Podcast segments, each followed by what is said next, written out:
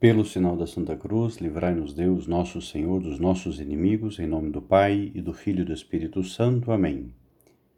Meu Senhor e meu Deus, creio firmemente que estás aqui, que me vês, que me ouves. Adoro-te com profunda reverência. Peço-te perdão dos meus pecados e graça para fazer com fruto este tempo de oração.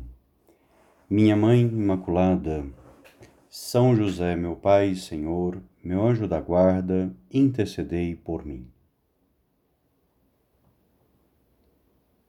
Agora que estamos no começo do ano, vale a pena olhar para frente, olhar para o ano que começa com esse desejo renovado de luta, para fomentarmos o entusiasmo com a luta para fomentarmos essa, esse desejo de vitória, esse desejo, essa vontade firme de lutar para vencer. Como nós lemos nas cartas de São Paulo, quantas vezes o apóstolo utiliza imagens, imagens bélicas, imagens da guerra, do mundo romano em que vivia. São Paulo, judeu, também Saulo era cidadão romano. São Paulo, como bom cidadão da sua época, da sua pátria, conhecia muito bem os costumes, as corridas, as lutas de gladiadores, as guerras que eram travadas.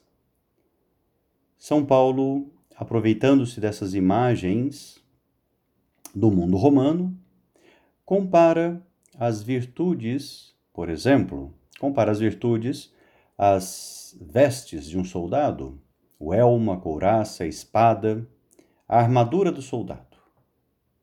Também refere-se à luta cristã, falando do combater o bom combate, ou suportar as dificuldades como um bom soldado de Cristo. São Paulo fala com muita clareza da necessidade da luta para, para adquirirmos uma vida cristã, uma vida de união com Deus. Isso não muda, isso não mudou e nunca mudará.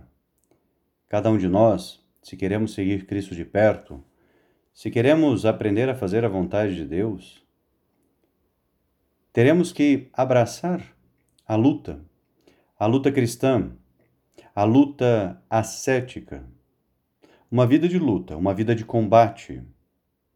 Sem esse combate, sem essa guerra interior, digamos assim, não haverá vida cristã coerente? Não alcançaremos a santidade que o Senhor espera de nós. Teremos que enfrentar as dificuldades, os obstáculos.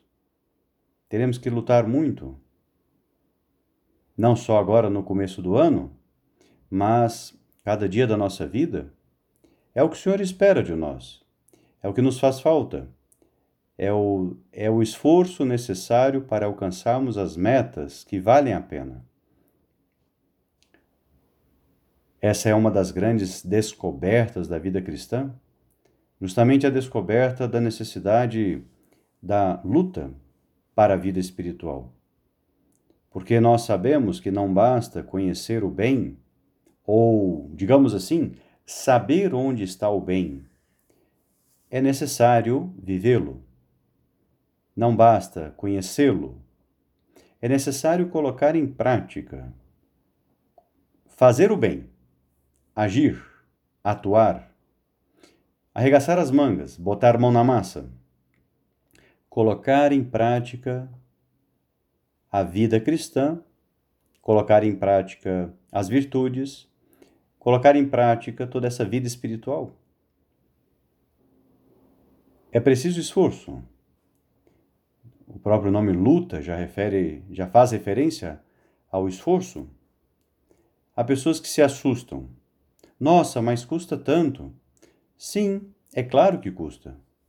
É claro que custa. É claro que custa cumprir um plano de vida direitinho, é claro que custa viver uma virtude, por exemplo, a humildade ou a caridade, Ou a santa pureza, a castidade?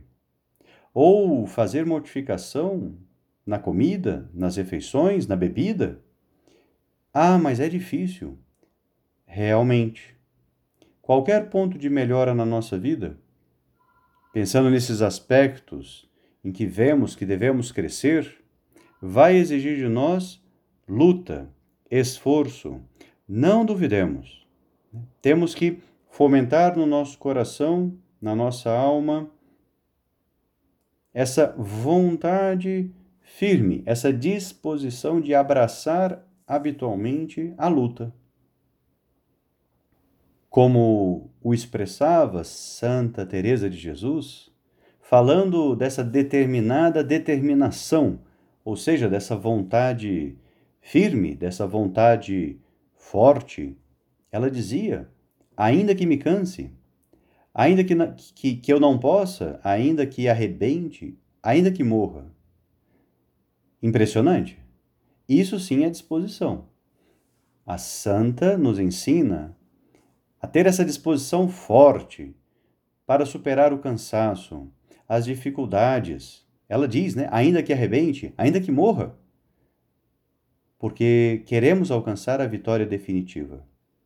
Queremos alcançar a meta que Deus coloca diante dos nossos olhos, a santidade. Um ponto que devemos revisar com frequência na vida espiritual é justamente esse: se nós estamos lutando de verdade, ou seja, com todas as nossas forças para vencer neste combate. Neste combate contra o demônio, neste combate contra os nossos defeitos, contra os pecados, contra as tentações.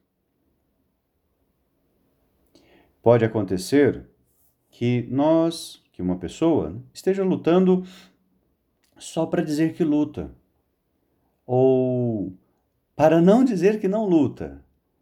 Ou seja, uma luta fraca, uma luta, entre aspas, para inglês ver.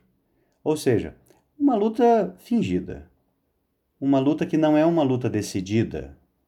Lá no fundo, lá no fundo a pessoa não luta para vencer, ou seja, para mudar de verdade, para deixar de uma vez por todas um defeito para trás, ou para crescer decididamente num ponto concreto de uma virtude concreta que a pessoa sabe que necessita crescer necessita adquirir essa virtude, porque lhe faz falta. Sendo assim, um primeiro passo que todos temos que dar é perceber quais são os inimigos. Quais são os inimigos? Conhecer o inimigo através de informantes, através de um espião, através de fotos de satélite Claro, é só uma comparação com esses filmes de ação que nós vimos, que nós vemos. No nosso caso, os inimigos são bem conhecidos. É o mundo, o demônio e a carne. Como já foram classificados é, pela tradição cristã. O mundo, nesse sentido negativo da palavra, porque poderíamos pensar no mundo como criação de Deus, e então o mundo seria algo bom, mas nesse contexto aqui, mundo na sua acepção negativa, no sentido negativo da palavra. A atração dos bens terrenos, o consumismo, o dinheiro, a avareza, o brilho pessoal, a vaidade, o domínio, a superioridade, o status, tudo isso que tem a ver com orgulho. Nosso Senhor Jesus Cristo dizia pouco antes da sua partida desse mundo que no mundo tereis tribulações, mas coragem, eu venci o mundo. O Senhor venceu o mundo. Se estivermos com Ele, se estivermos perto do Senhor, também nós teremos essa força e essa coragem para enfrentar o mundo, para enfrentar as tentações do mundo. Depois o demônio.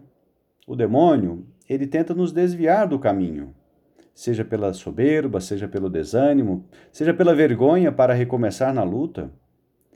Reparem, o demônio põe muito esforço para derrubar uma pessoa que procura amar a Deus seriamente. Dizia uma autora cristã, a Francisca Javiera del Valle, que Satanás tão logo percebe que uma alma empreende o caminho que conduz à santidade, já não a deixa. Interessante isso daqui. E ela continua dizendo: Satanás estuda a pessoa detidamente em todas as suas aspirações, em suas inclinações, em seus desejos, em seus costumes, amizades, até em suas devoções. Tudo, tudo. Com o único fim, ela nos alerta, com o único fim de nos seduzir, de nos enganar. Impressionante. Temos que estar alertas. Temos que estar prevenidos contra os ataques do inimigo. O terceiro elemento, a carne. A carne, o homem velho, a criatura velha, as inclinações ao mal. Sim, natureza humana, depois do pecado original, ficou inclinada ao mal. Não só inclinada ao mal, obviamente, a natureza humana também tem uma inclinação ao bem. Mas não só ao bem, também ao mal. E aí estão essas inclinações desordenadas, por exemplo, a sensualidade ou o erotismo, que, vez por outra, aparece e nos provoca e nos incita a ir por caminhos é, imodestos, imorais, a busca de caminhos mais fáceis, a moleza, a preguiça, a preguiça. A preguiça que é esse inimigo que tende a esterilizar toda uma vida, porque a pessoa passa a não render, a não querer render os seus talentos, justamente porque dá trabalho. Exige esforço, exige luta render os talentos. Exige esforço da nossa parte corresponder à graça de Deus. E uma vez que nós vamos localizando o inimigo, que vamos percebendo onde está o inimigo, onde está o inimigo que a todo instante deseja que a todo instante deseja neutralizar a nossa luta, neutralizar, minguar o nosso desejo de santidade? É necessário começar e recomeçar a luta, uma vez e outra, sempre, empregando os meios para vencer. Primeiro, como já falávamos antes, querer lutar de verdade, com garra, com entusiasmo, com uma vontade firme. Também procurando evitar as ocasiões de queda, já um primeiro passo na nossa luta. Evitar aquilo que, pode, que possa nos fazer cair.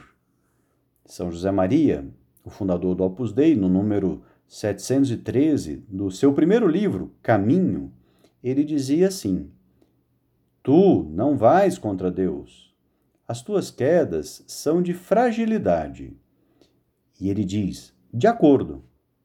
Mas são tão frequentes essas fragilidades, não sabes evitá-las, que se não queres que te tenha por mal, me verei obrigado a ter-te por mal e por tolo.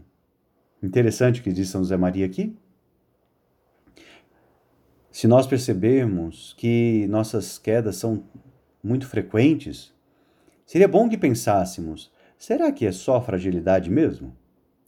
Será que. Será que no fundo, no fundo, não há uma falta de vontade? Vontade de lutar? Vontade firme de lutar? Será que. Será que no fundo não estamos lutando de verdade? Eu acho que todos nós percebemos quando nos empenhamos verdadeiramente para alcançar algo. Basta pensarmos em algo que nos apetece muito, em algo que nos atrai muito. É impressionante. Para aquilo que a gente quer mesmo, aquilo que a gente gosta muito, a gente, a gente coloca muito esforço. A gente luta de verdade. A gente vai até o fim.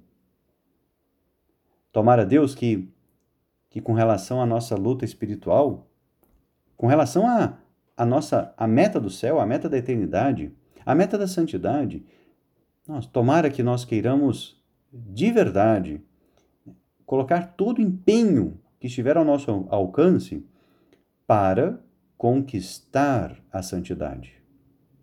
Esse querer de verdade, querer verdadeiramente, Em outro ponto de caminho, agora o 714, São José Maria diz-nos: Um querer sem querer é o teu, enquanto não afastares decididamente a ocasião.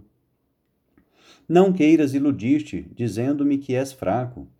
És covarde, o que não é o mesmo. Não confundir. Uma coisa é a fraqueza, outra coisa é a covardia. E uma pessoa que não quer lutar de verdade, podemos dizer que é um, é um covarde. Não é só fraco, é um covarde. Não quer se esforçar. Né?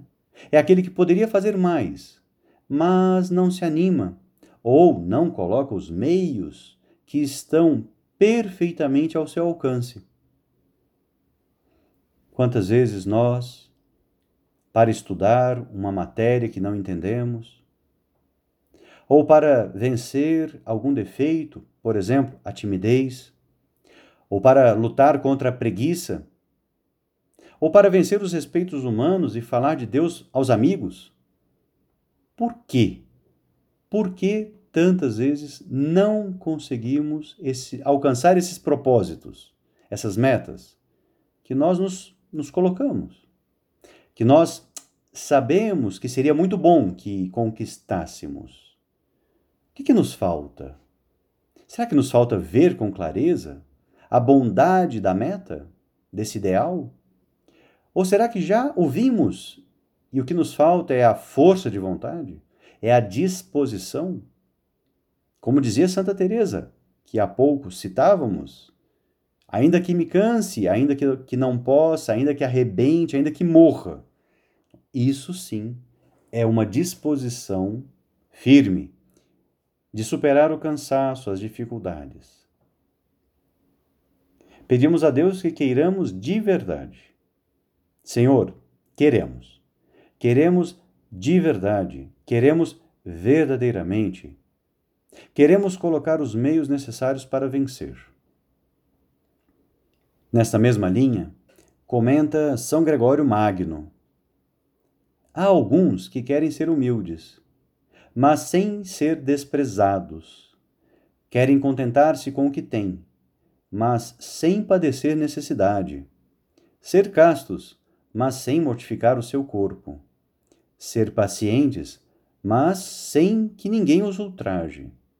Quando tratam de adquirir virtudes, mas fogem dos trabalhos que as virtudes levam consigo, é como se quisessem ganhar a guerra vivendo comodamente na cidade.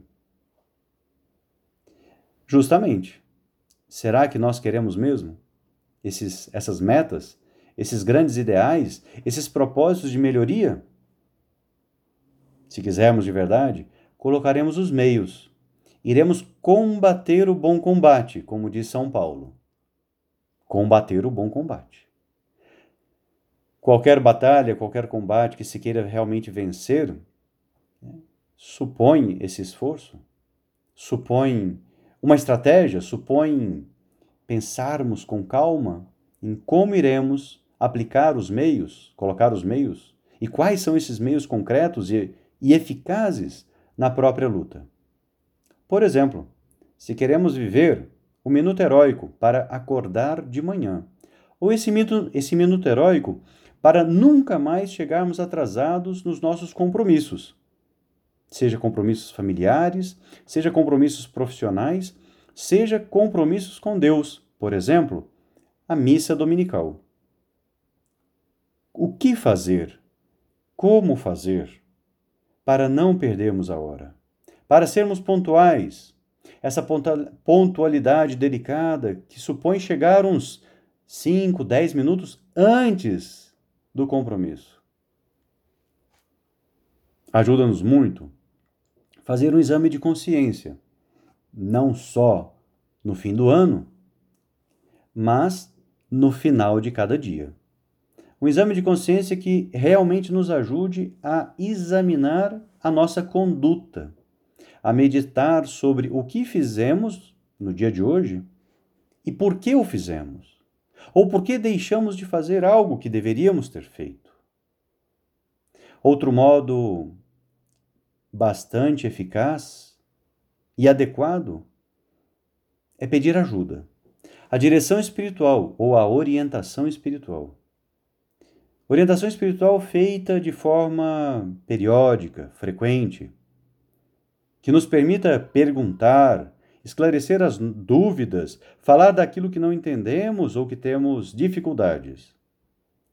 Direção espiritual que nos ajude a formular propósitos bem escolhidos, propósitos bem adequados, que nos ajudem realmente a alcançar uma virtude, a superar um defeito, a melhorar na nossa conduta.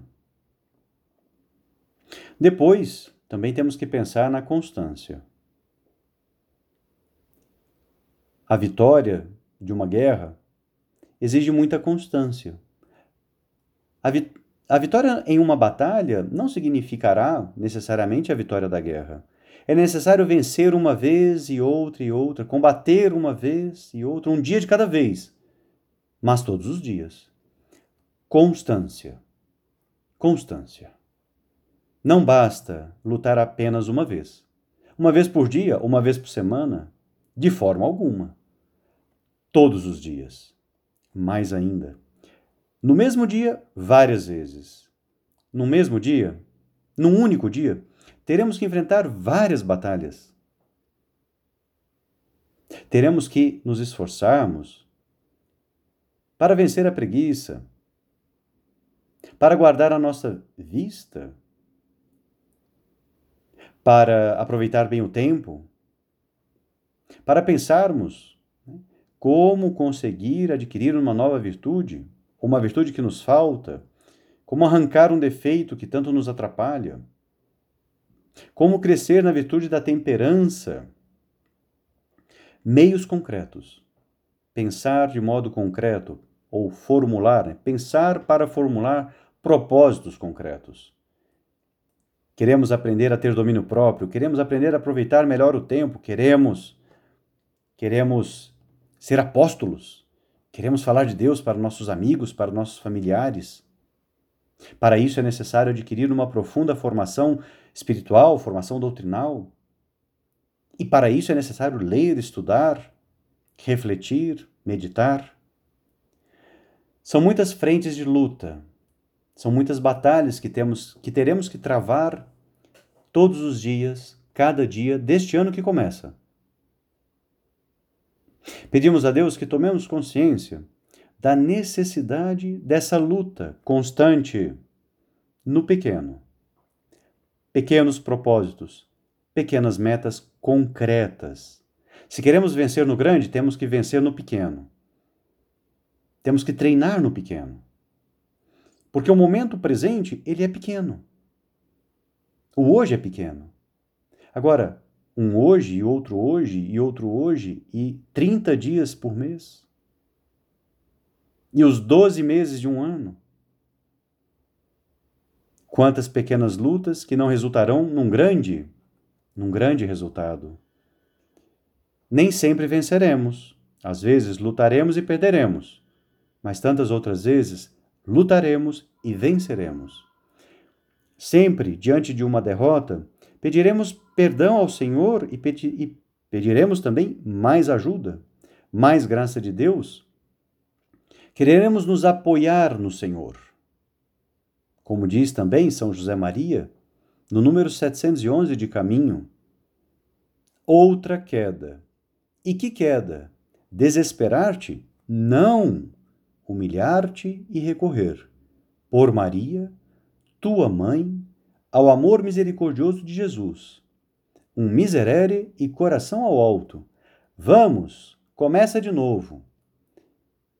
Pronto, essa lição de São José Maria. Tão útil para nós. Diante das nossas quedas, recorrermos a Deus através da Sua Mãe Santíssima, Nossa Senhora Maria Santíssima, que também é nossa mãe. Ela cuidará de nós? Ela nos ajudará a levantar de uma queda? Nossa Senhora nos ajudará a começar de novo com entusiasmo renovado, começar novamente a luta começar e recomeçar a luta. Isso é totalmente necessário. Não deixar o, entrar o orgulho, Ah, eu já tentei, não dá certo, eu cansei, não adianta. De forma alguma. Pediremos a Nossa Senhora, nossa mãe, e assim terminamos esse nosso tempo de oração? Pediremos a Nossa Senhora essa ajuda para recomeçarmos sempre que for necessário. Nossa Senhora estará sempre disposta a nos ajudar a retomar a nossa luta, a recomeçar sempre nesses propósitos concretos de luta. Que Maria Santíssima nos conduza sempre ao coração misericordioso do seu Filho Jesus. Dou-te graças, meu Deus, pelos bons propósitos, afetos e inspirações que me comunicaste nesta meditação. Peço-te ajuda para os pôr em prática.